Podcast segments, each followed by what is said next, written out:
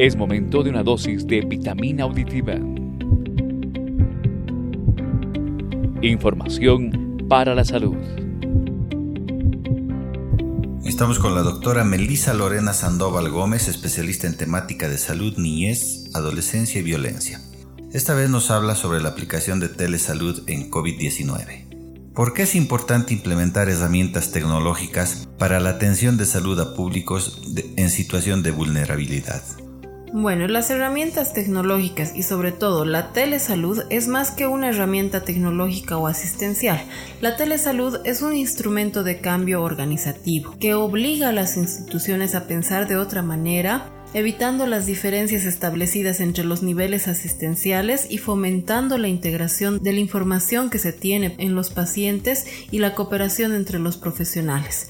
Es además un elemento de gestión que contribuye a mejorar la atención prestada de manera eficiente y eficaz. De esta manera se optimizan los recursos disponibles. La evolución de las tecnologías de la información y comunicación, los TIC como los conocemos, desempeñan un papel fundamental en el desarrollo de todos los dominios de la salud, promoviendo un modelo organizacional innovador que fortalece e integra las redes y los servicios de salud. Uno de los ejes estratégicos para la cobertura universal en salud diseñada con la finalidad de asegurar el acceso a la población a servicios de calidad integrados y basados en la atención primaria de salud, es el fortalecimiento de los sistemas de información interoperables y aplicaciones informáticas sanitarias. La telesalud como disciplina en general consiste en un conjunto de actividades relacionadas con la salud, los servicios y los métodos que se llevan a cabo a distancia con la ayuda de tecnologías de la información y comunicación. La telesalud constituye una línea de acción específica de la estrategia tendiente a generar estándares y procedimientos para la creación de una red integral interconectada a nivel nacional a fin de facilitar mediante el uso de nuevas tecnologías de información y comunicación herramientas para una gestión eficiente orientada a la prevención, promoción y asistencia de los usuarios del sistema de salud. Es una estrategia innovadora que logra optimizar el recurso humano especializado complementando acciones, soluciones que permiten que la población beneficiaria experimente una mejora sustancial en el acceso a la atención por el equipo de salud. De esta manera se convierte en una estrategia para abordar las brechas de acceso y de oportunidad de atención, dado que permite acceder a la atención médica y de otros profesionales de, de la salud. Si bien esta herramienta de trabajo está destinada principalmente a referentes provinciales de telesalud, también debe permitir que responsables de otros programas nacionales, directores de centros de salud y hospitales y equipos de salud del primer nivel de atención desarrollen una mirada estratégica para implementar proyectos que utilicen las nuevas tecnologías de la información y comunicación. Por lo tanto, las tecnologías de información y comunicación son instrumentos para la integración de las personas, sus lugares de trabajo y formas de, de organización, en tanto contribuyen a mejorar el acceso a salud, el desarrollo desarrollo de capacidades humanas y la educación e información para el autocuidado y la promoción de la salud. ¿Qué objetivo tiene el manual de aplicación de telemedicina y teleeducación para este grupo segmentado en situación de riesgo y protección? ¿Cuál es su alcance? El objetivo del manual para la aplicación de telesalud para estos grupos de riesgos es eh, brindar los lineamientos a los prestadores de servicios de salud, a los servidores públicos como los CDG, CDPOS, las Defensorías de la Niñez y Adolescencia, servicios integrales municipales que son los SLIMS y a los equipos interdisciplinarios de centros de acogida, los albergues transitorios para niñas, niños y adolescentes, para los centros de reintegración social para adolescentes, casas de acogida y refugios temporales para, la, para que estos puedan eh, realizar actividades de telesalud, incluyendo líneas de acción como la teleeducación y la telemedicina, brindando atención médica e interdisciplinaria primaria urgente, preventiva y de seguimiento. Con esto lograr reducir al mínimo el riesgo de situaciones de violencia, contagio y rebrotes del virus que causa el COVID-19. Este manual va a beneficiar directamente a prestadores de servicios de la salud que brindan atención directa o indirectamente a los grupos uh, segmentados que tenemos, que son niñas, niños, adolescentes de hogares transitorios y centros de acogida, adolescentes que se encuentran en centros de reintegración social y mujeres víctimas de violencia y sus dependientes que se encuentran en casas de acogida y refugios temporales. Este manual alcanza para su coordinación, implementación a profesionales y personal de la salud de los servicios departamentales de salud, como los sedes, a los que son los responsables de supervisar la utilización de la telesalud. Los uh, servidores públicos departamentales, como son los CDGs, los Servicios Departamentales de Políticas Sociales, los CDPOS, Defensorías de la Niñez y Adolescencia, los eh, SLIMS, que son los Servicios Legales Integrales Municipales y autoridades judiciales. También estará dirigido a los responsables y equipos interdisciplinarios de los centros de acogidas y albergues para niñas, niños y adolescentes, centros de reintegración social para adolescentes y las casas de acogida para mujeres víctimas de violencia. ¿Nos podría indicar sobre las modalidades de comunicación en telemedicina? La telemedicina, como ya les había explicado, garantiza la continuidad asistencial a partir de un sistema de referencia y contrarreferencia, la atención integral centrada en el paciente, la capacitación continua de equipos de salud y el armado de redes colectivas de conocimiento. Ahora, la telemedicina se desarrolla a través de una red de establecimientos de salud a partir del uso de tecnologías de la información y comunicación para establecer comunicaciones en dos modalidades que es en tiempo real o sincrónicas por tecnologías de videoconferencia y de manera diferida o asincrónica mediante una plataforma de gestión de teleinterconsultas o de teleconsultas. Ahora les explico. Se puede realizar eh, en estas dos modalidades.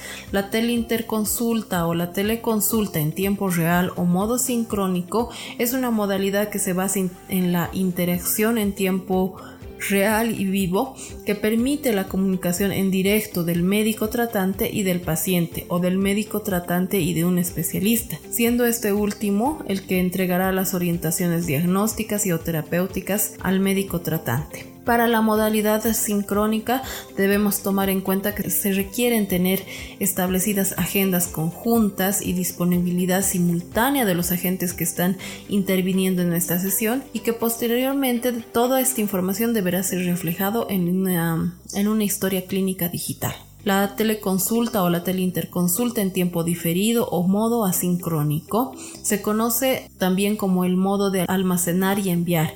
En esta modalidad el paciente puede o no estar presente. La modalidad asincrónica permite el almacenamiento y transferencia de datos e imágenes fijas en diferido, los que son enviados a un profesional de medicina general o al especialista junto con la historia clínica digital del paciente para que éste o estos, en caso de que sea un conjunto de profesionales, emitan una orientación diagnóstica y terapéutica. En esta modalidad no existe una interacción personal directa entre el médico general o el especialista y el paciente. Se utiliza el modo asincrónico en aquellos casos en los que el diagnóstico o la consulta de información enviada no implican una situación de emergencia y se puede diferir su consulta en minutos, horas, utilizando medios de transmisión de la información. ¿Qué es la teleeducación y qué características tiene?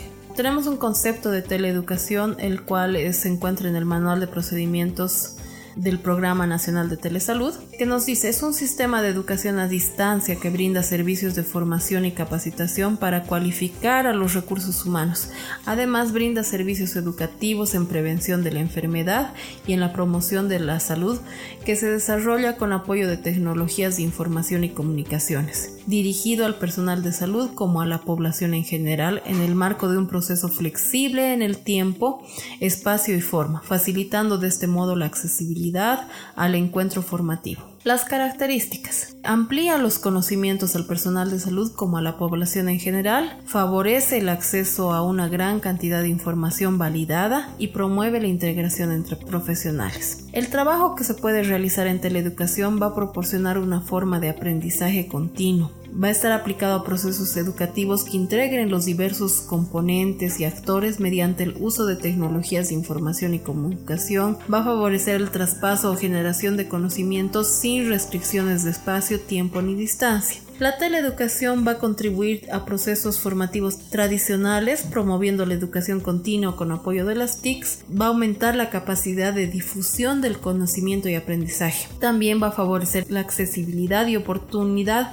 tanto a usuarios internos como externos con barreras de acceso. Va a favorecer la integración entre el saber popular y los conocimientos técnicos en salud y otros temas de interés que se podrán desarrollar de acuerdo al grupo al que nos dirigimos aumenta las capacidades de organización y gestión en salud enfocadas en la persona y su comunidad, basado en el modelo de atención integral de salud familiar y comunitaria. Además, mejora la capacidad resolutiva de todos los integrantes del equipo de salud, facilita los procesos educativos y formativos que integren el ámbito comunitario e intersectorial y apoya los procesos de investigación en salud. En aplicación a lo referido, eh, se entenderá que el uso de la teleeducación para centros de acogida de niñas, niños, adolescentes, centros de reintegración social, los centros de orientación del sistema penal para adolescentes y hogares de acogida de mujeres víctimas de violencia será una herramienta esencial para desarrollar programas educativos acordes a cada grupo poblacional en temas de salud, nutricionales, apoyo psicológico, etc. Una de las herramientas que podemos usar en teleeducación es la telecapacitación.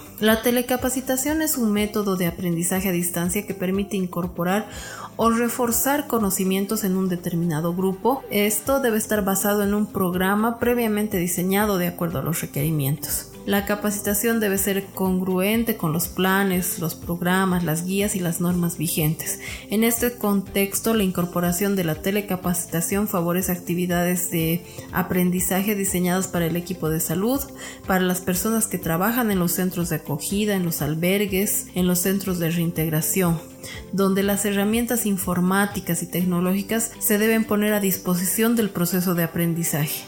Las actividades de aprendizaje se pueden enfocar en la adquisición de conocimientos teóricos o prácticos, utilizando fuentes de información basados en evidencia. Básicamente la telecapacitación será una herramienta la cual nos ayuda a desarrollar destrezas para el uso de los medios de tecnología de la información y comunicación. ¿Cuáles son las ventajas y desventajas de telesalud? Dentro de las ventajas, podemos decir, son múltiples los beneficios que las distintas aplicaciones de telesalud con su componente de telemedicina pueden aportar tanto a las instituciones sanitarias como a los pacientes, profesionales del sector y los ah, ciudadanos en general. Mencionaremos las ah, ventajas. Para los usuarios, nos da diagnósticos y tratamientos más rápidos, reduce el número de exámenes complementarios, se produce una atención integral desde el primer momento, evita desplazamientos innecesarios para pacientes y familiares, disminuye el gasto del bolsillo y aumenta el conocimiento sanitario de la población y fomenta el autocuidado. Para los médicos de atención primaria les da nuevas posibilidades de efectuar consultas con especialistas, existe la posibilidad de evitar desplazamientos innecesarios o injustificados, más elementos de juicio a la hora de adoptar decisiones, mejora la calidad de las imágenes para poder diagnosticar, gestiona la referencia de pacientes en coordinación con las instancias institucionales de salud pertinentes. Existe una transferencia de conocimientos y experiencia de manejo de diversas patologías, mejorando la capacidad resolutiva y la pertinencia en la derivación mediante la interconsulta con otras especialidades. Para equipos de atención facilita la concepción integral del paciente, facilita la formación continua de los profesionales y gestiona el conocimiento generado por los mismos. Ahora, para los hospitales existe una reducción del peligro de pérdida de información, datos, imágenes, diagnósticos y tratamientos más rápidos y precisos, además de mejorar y tener una comunicación más rápida entre distintos servicios, elimina el duplicado de la información, provee más eficiencia de los equipos y de sus servicios y optimiza los procesos administrativos simplificándolos. Para el sistema sanitario existe una mejor utilización y aprovechamiento de los recursos, mejora los sistemas de referencia y contrarreferencia para brindar atención integral a la población en general.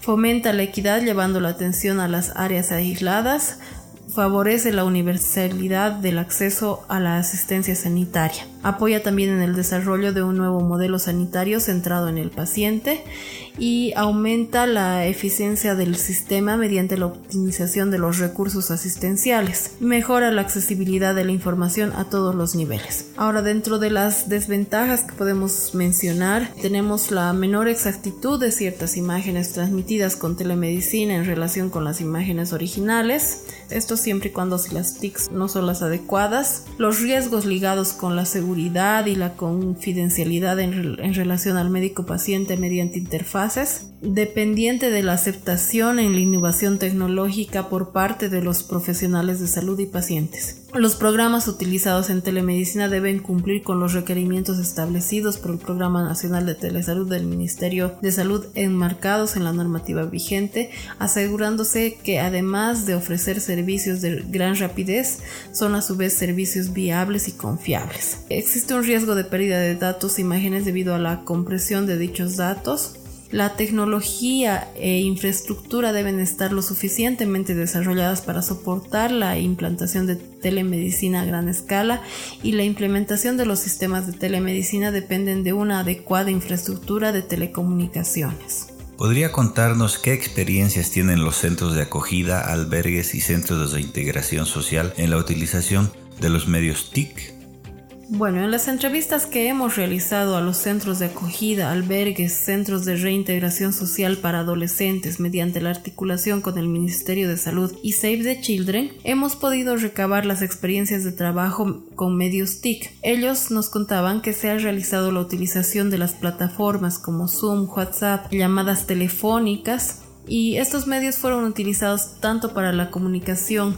de las personas que se encuentran en los centros con sus familias, pero además en otros hogares nos referían que se habían utilizado estos medios para la comunicación con su personal médico, cuando estos no estaban en el centro o no se encontraban de guardia. En algunos casos de emergencias para brindar apoyo psicológico en los casos que referían ayuda. Esas son las experiencias que hemos podido recabar de los centros de acogida y centros de reintegración social. Gracias por la entrevista. Acabas de escuchar Vitamina Auditiva. Información para la salud.